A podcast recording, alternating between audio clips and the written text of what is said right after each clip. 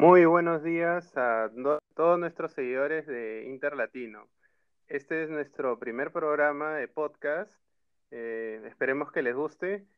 Eh, trataremos de desarrollar eh, temas relacionados al Inter con un poco más de profundidad de lo que normalmente desarrollamos en, o que nos permite desarrollar este, con unos pocos caracteres en Twitter. estoy aquí con con, mi, con uno de los administradores de la cuenta. Héctor, ¿cómo estás? Muy bien, muchas gracias aquí para poder charlar un poco con nuestros seguidores. Muy bien, Héctor.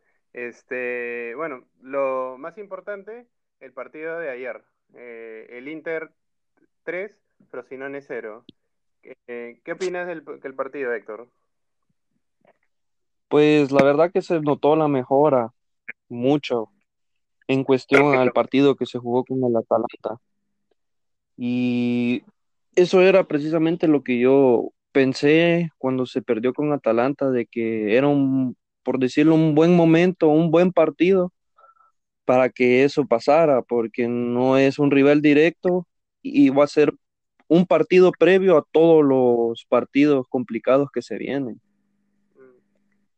y me gustó la, la, la actitud de, de, Spalletti de a pesar de que Perisic tuvo un buen partido con Croacia, decidió darle oportunidad a Keita, ya que Perisic no lo viene haciendo bien. Y era un buen partido para darle más minutos a Lautaro y ahí se comprobó de que los ambos necesitan más minutos. Keita dos goles, una asistencia, Lautaro un gol, una asistencia y pues ya ni se diga Politano, que desde que comenzó la temporada cada vez lo hace mejor y de hecho eso fue un comentario principal de Spalletti luego después del partido, que él dijo de que partido a partido Politano crece más. Claro, eh, te entiendo Héctor, creo que todo el mundo opina lo mismo en el tema de que muy bien Spalletti, cómo le ha funcionado en este partido eh, las rotaciones porque sin duda se vienen partidos, cuatro partidos muy importantes contra el Tottenham por Champions, contra la Juventus por el Derby, contra la, eh, contra la Roma y contra, y contra el PSV, que se supone debemos de cerrar la, la, clasificación en la siguiente ronda. ¿no? Son cuatro partidos muy desgastantes y donde se demuestra, eh, o por lo menos da la tranquilidad de que, de que los que no son titulares pueden, eh, pueden rendir en caso se les necesite, ¿no? Y claro, como tú dices, Keita y Lautaro, que estos goles le dan un montón de confianza eh, a ellos porque, claro, los delanteros viven del gol. No, no, no sé si tú te fijaste, pero Lautaro ayer celebra el gol y, bueno, no se pone a llorar, pero, pero se emociona bastante. Yo, yo, diría que, yo diría que se ha aliviado bastante de una presión que se vive en el club, pero que quizás es, es mucha para, la, está sintiendo bastante, porque Lautaro es un jugador que acaba de cumplir 21 años, más o menos, Icardi, para hacer un paralelo, Icardi llega también al Inter eh, cuando tenía 20 años, y tan solo marca 9 goles en, en esa temporada, eh, y casi, casi alternando eh, o siendo titular con bastante frecuencia, ¿no? Porque obviamente este, en ese tiempo eh, Milito estaba lesionado y nuestro único delantero era Palacio, ¿no? Con todas las facilidades y con la calidad que tenía Mauro, solamente marca nueve goles en su primera temporada y considerando que ya, está, ya había tenido contacto con la Serie un año antes, hoy Lautaro puede si, se puede decir, está siguiendo los pasos con una mayor dificultad y muy bien. Yo, eh, para mí Lautaro no debería sentir la presión que siente, pero en buena hora se ha aliviado de, eh, se ha aliviado de esta con el gol de ayer. Sí, claro, pues si recordamos, este, como tú dices, Icardi, pues llegó muy joven en un equipo que era dirigido por Mazzarri, donde sabemos de que solo ocupaba un delantero, ocupaba cinco mediocampistas. Y le costó un poquito hacerse paso, pero cuando ganó titularidad, pues se aferró a ella y hoy en día, pues a tan solo que cinco años de haber llegado, es capitán del, del equipo y 21 años y 25 años, pues quieras o no, siente un poquito la presión Lautaro de que adelante de él tiene al goleador, a la, a la, a la figura y al capitán del equipo, pero para mí es el, es el acompañante ideal para claro, Pero es un goleador que, que no le quita espacio a Lautaro, porque ciertamente Lautaro es segunda punta. Más bien es un, Claramente. goleador que, le, que, que lo invita que le invita a, tener más espacio. Desde el, desde el día uno lo, lo, ha estado, lo, ha invitado a su casa, le ha, le, ha, dado todo el apoyo posible. Yo creo que lo que todo el mundo espera y eh, de Spalletti es que en algún momento haga ese experimento con dos puntas, ¿no? Con Icardi y con Lautaro, que detrás de Mauro, para que se complementen y que es su posición inicial, ¿no crees? Sí, exactamente. A lo que me refiero con la presión es saber de que las comparaciones van a existir, pero para mí Lautaro es el acompañante perfecto para Icardi porque sabe moverse afuera del área, y e Icardi es un definidor nato y lo que me gusta más de Lautaro es de que tiene fuerza, es aguerrido y sabe moverse con, con, con el balón en los pies. Sí, indudablemente. Bueno, pero eh, vamos a, ¿te parece si vamos a conversar sobre lo que está sucediendo más a nivel del club, que es la, la llegada de Giuseppe Marotta al Inter? Hemos preparado unos buenos datos que vamos a presentar a continuación. Giuseppe Marota, ¿qué sabes de él, Héctor? Pues, para serte sincero, Mike, pues, no sé mucho, nada más. Que tuvo un breve paso por la Sampdoria. El, el buen paso que tuvo con la Juventus, que él fue una pieza clave para el crecimiento deportivo de la Juventus. Y pues, me imagino que tú sabes más respecto de él. Estoy investigando un poco de, su biografía y me parece interesante que él llega o empieza a ejercer su trabajo a partir de los 21 años. Llega a Varese y luego hace breves pasos por Monza, por Como, por Ravenna, Venecia, sube hasta el Atalanta, que era un equipo ya de mayor categoría, y termina finalmente llegando a la Sampdoria en la temporada 2001-2002 que para ese entonces el equipo estaba mal. Tenía tres años en la Serie B y Marota, con un solo año, en su primer año, mejor dicho, ya lo lleva a la primera división. Luego, eh, en el 2007, hace su primera gran movida que es trayendo a Casano del Real Madrid.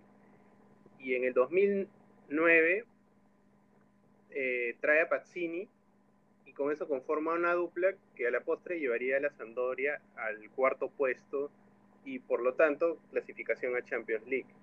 Caso anecdótico que es justamente esa dupla la que hace tropezar a la Roma eh, al final de la temporada y que le permite a Inter ganar el Scudetto eh, porque justamente lo, pasa a la Roma y luego después de eso ya no sé, puntos. A raíz de esa gran temporada que es llevar Doria a la Champions League, Agnelli se lo jala a la Juventus y con él Marotta se trae a su scout principal que es Paratici y el entrenador del Neri. Es en la Juventus en donde tiene un inicio un poco accidentado en la temporada 2010-2011. Si quieres podemos repasar sus fichajes, pero Básicamente se trae a Pepe en préstamo por 2.6 millones, Malaca Martínez por 12 millones, Krasic por 5 millones, Bonucci por 15.5 millones, Guagliarella en préstamo 4.5 millones, Barzagli por 0 por 300 mil euros y Matri en préstamo por 2.5 millones. Esa temporada a Marota le va muy mal, la Juventus queda fuera de competiciones europeas, despiden a Del Neri. Realmente fue malo porque tenía que lidiar con la transición de muchos jugadores que ya acababan su ciclo, ¿no? Trezeguet, eh, Camoranesi, entre Nedved, entre otros, ¿no? En la temporada 2011-2012 ya trae Pirlo a costo cero, termina de redimir a Pepe por 7.5 millones, eh, redime a Coagliarela por 10.5, termina de comprar a Matri por 15.5 millones más, Steiner por 10, Vidal, que le salió muy bien, por 10.5 millones, Bucinich y el Jero Elía, 9 millones. En la siguiente temporada, Cáceres por 8 millones, Asamoah por 9, Isla por 9.5, Jovinko por 11, Pogba, Pogba, costo cero, Benner y Anelka también en préstamo. Hasta ahí todos fichajes realmente baratos, pero todos van sumando a la columna vertebral que Conte empieza a hacer. Y creo que es Conte el que, el que logra, ¿cómo se dice? Eh, generar un equipo con muy poco, ¿no? En la siguiente temporada ya suma a Tevez por 10 millones, Llorente 0 millones, Oboña, que no le sale tan bien, 13 millones, y préstamo de Osvaldo. La siguiente temporada, bueno, eh, sus fichajes más importantes son Morata por 20 millones y Ebra por cero, eh, lo trae gratis, y llega, pero esa temporada llega a la final, con poco, con los nombres que hemos mencionado, y sus inversiones que son tan pequeñas, llega a la final, ¿no? Creo que la siguiente temporada ya hay un cambio entre cómo opera Marota porque ya se trae a Dybala por 32 millones más variables 8, 40 millones prácticamente. A Keira se lo trae gratis, a Mansukic 19 millones más 2 de bono, Sasa 18 millones, Alexandro 26, Cuadrado en préstamo con con opción de compra en 20 millones. Y bueno, quizás un fichaje malo fue Hernández, 11 millones más 2 en variables. Y ahí te das cuenta que Marota empieza a gastar un poco más en pocos jugadores, pero de mayor peso a partir de esa temporada, ¿no? Temporada 2016-2017 se trae a Dani Alves a costo cero, se trae a Pjanic pagando la cláusula en 32 millones, Benatia 3 millones por el préstamo, más 17 por, por obligación de compra. Piaca en 23 millones, aunque tuvo mala suerte y se lesiona. Higuaín 90 millones. Mm, cuadrado lo termina de pagar. Extiende el préstamo con 5 millones más 25 con opción de compra. Rincón 8 millones, Caldará 15 millones, que no es poca cosa para recién ser un canterano temporada 2017-2018, Bentancur 9.5 millones, Douglas Costa 7 millones más eh, en préstamo más 40 con opción de compra, Chesney 12 millones más 3 de bonos, De Chiglio 12 millones, Bernardesi 40 millones, Matuidi 20 millones más 10 en variables. Y Howes 3.5 millones más 3. Quizás esta no fue su gran temporada porque hizo inversiones bastante altas que no le han rendido tanto. Quizás las Costas y Matuidi. Y para acabar, temporada 2018-2019, Perín 12 millones, Enrecan a costo cero de Liverpool, Cancelo 40 millones, 10 millones más de lo que teníamos de acuerdo nosotros con el Valencia. Cristiano 110 millones y Bonucci, que en verdad fue un intercambio, pero se tasó en 35 millones. Esto es un resumen del el trabajo de Giuseppe Marotta en la Juventus. ¿Qué crees que podemos esperar de Giuseppe Marotta para el mercado a partir de esto, Héctor? Pues realmente se espera mucho de él por todo lo que él hizo en la Juventus, pero en este mercado precisamente no, porque Auxilio siempre va a seguir a la cabeza y todo lo que Auxilio ya tiene preparado para invierno se va a mantener. Marota no va a tener mayor influencia en eso. Sí va a aportar en un futuro, claro que sí, ambos van a trabajar en conjunto. Y en lo que más va a ayudar Marota en la cartera que él tiene de agentes, jugadores, contactos, todo eso y la pues la gran experiencia que él tiene en subir de nivel a un equipo deportivamente. Claro, claro, entiendo. Eh, mira, seguramente mucha gente va a pensar que porque viene Giuseppe Marota nos van a llover o los costos ceros, ¿no? ¿Tú qué opinas al respecto? Pues realmente la gente ve con malos ojos a veces los costos cero. No van, no es que vayan a llover, es, hay, hay muy buenas opciones ahora mismo a costo cero y pues realmente Inter la va a considerar por lo que ya tiene el free financiero encima. Como te decía, son buenas, son buenas opciones, como por ejemplo Bertongen del Tottenham, Areola del PSG, Martial de Manchester United, Héctor Herrera del Porto, Eduardo Salvio del Benfica, todos ellos son a costo cero, son desde mi punto de vista buenos nombres que le pueden llegar a aportar calidad al equipo, como principalmente para expandir la plantilla, porque el dinero que te gastarías en estos jugadores lo puedes invertir en otros jugadores y vas a tener estos jugadores prácticamente gratis como por ejemplo Héctor Herrera ha sido vinculado con el Inter ya varias temporadas, me parece un muy buen mediocampista, marcial, excelente extremo que no, no, ha tenido muchos minutos en el Manchester United últimamente, pero cuando lo ha hecho, lo ha hecho bien. Bertongen, pues la gran experiencia que él tiene con el Tottenham en, la Premier League, aunque pues lastimosamente la gran mayoría de los jugadores que vienen de la Premier este, no, no, se logran adaptar bien a la liga italiana, con excepciones claras como, como Edin Seco, que lo ha hecho muy bien, aunque le costó su primera temporada. Otro nombre que suena a costo cero, bueno, que sonaba era Rabiot, pero ya todos sabemos de que ya tiene un acuerdo de palabra con el Barcelona. Areola, un portero del PSG que pues, también está a costo cero. El único inconveniente que veo con este jugador es de que es representado por Mino Rayola y a Inter no le gusta tener relación con Mino Rayola por las malas experiencias que ya han tenido con Ibrahimovic, con Balotelli. Pues es un representante este, muy complicado, muy polémico y a Inter le gusta evitar ese, ese tipo de, de polémica. Otro jugador que tiene bastante peso es Eduardo Salvio, un extremo del Benfica, que de hecho hace unos días el representante de él subió una historia en Instagram donde mostraba que estaba en las oficinas del Inter reunido con los directivos para negociar. Estos son los costos cero que están sonando para, para el Inter y hay rumores como por ejemplo como Milinkovic de la Lazio, que me parece que mm, demasiado difícil, por no decir que imposible. Paul Pogba hace unos días estuvo hablando porque pues, Marota lo llevó al, Manchester United, a la Juventus.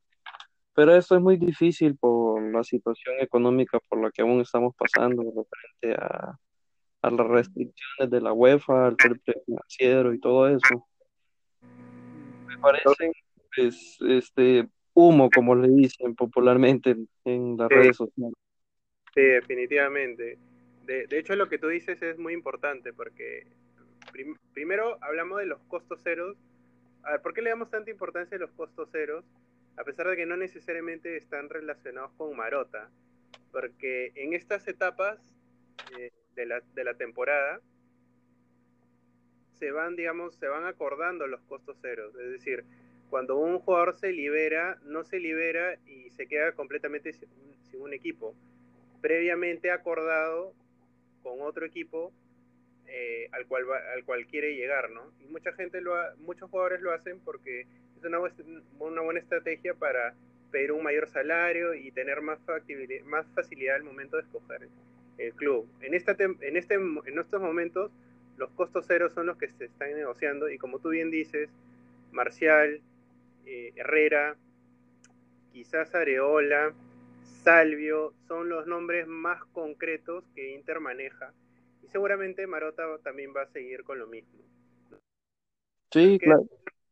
Claro, más difícil, como tú dices, es el caso de Pogba o el caso de de, de, de, este, de Milinkovic, porque son jugadores de, con tasa demasiado alta, eh, clubes que no te van a dar ninguna facilidad en, adquirirlos y, en, y mucho menos con una temporada ya comenzada. Eso es, es, humo. A estas alturas no se da ese tipo de negociación. y todavía no sabemos cómo se nos va a liberar la UEFA, ¿no? Sí, claramente, o desde mi punto de vista, este Inter va a recurrir a préstamos, porque aún tiene, tiene que declarar este, algunos ingresos. Yo pienso que va a recurrir a préstamos y en caso va a invertir, pero muy poco, eh, eh, este, inteligentemente, pero poco. Y de ahí para allá al próximo mercado, pues sí se esperan algún tipo de renovación, como por ejemplo en la defensa. Obviamente Skriniar y De son titulares indiscutibles, pero Miranda parece ser que no, no, no quiere renovar, pues ya veo difícil su titularidad, ya no es un titular fijo. A su edad está pensando en regresar a Brasil, Inter ya no tiene intenciones de renovarle a Ranocchia.